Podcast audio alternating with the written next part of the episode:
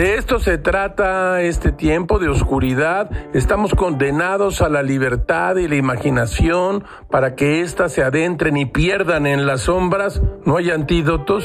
Sí los hay. Cada quien debe inventar sus brebajes. Les comparto algunos de los brebajes de Gilgamesh, quien se ha impuesto un suplicio. En las mañanas, en lugar de tomar el celular y leer noticias, mensajes y escupir el sorbo de café enfermo por la ira, Gil lee cinco poemas. Desde hace poco tiempo descubrió al poeta Joan Margarit nacido en 1938 y muerto apenas en 2021.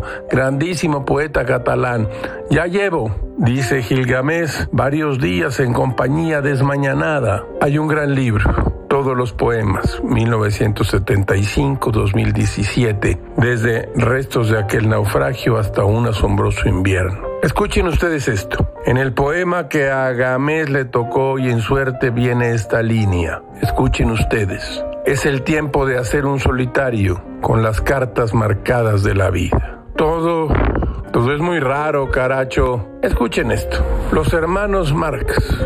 Groucho le dice a Ravelli, ande un poco más rápido. Chico le responde, ¿y para qué tan deprisa, jefe? No vamos a ninguna parte. Y Groucho remata, en ese caso, corramos y acabemos de una vez con esto.